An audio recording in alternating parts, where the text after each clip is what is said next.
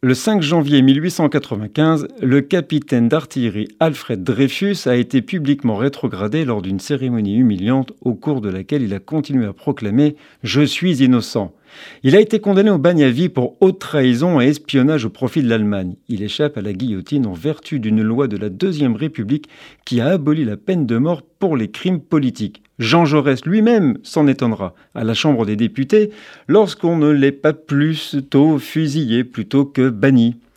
Il écrira même, dans la dépêche du Midi, que l'on a surpris un prodigieux déploiement de la puissance juive pour sauver l'un des siens, Jean Jaurès. Mais parmi les Dreyfusards, beaucoup de pacifistes de gauche et des chrétiens fervents comme l'écrivain Charles Péguy, mais aussi le grand quotidien conservateur Le Figaro, qui ouvre ses colonnes dès le 16 mai 1896 à un plaidoyer d'Émile Zola intitulé Pour les Juifs. L'erreur judiciaire était manifeste. Mais est-il pensable que la justice militaire reconnaisse une erreur en sept ans de grande tension internationale?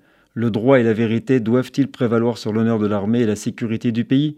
L'opinion publique va se déchirer pendant plusieurs années sur ces questions essentielles. En définitive, la démocratie et l'honneur de la France l'emporteront. Nous sommes le 5 janvier.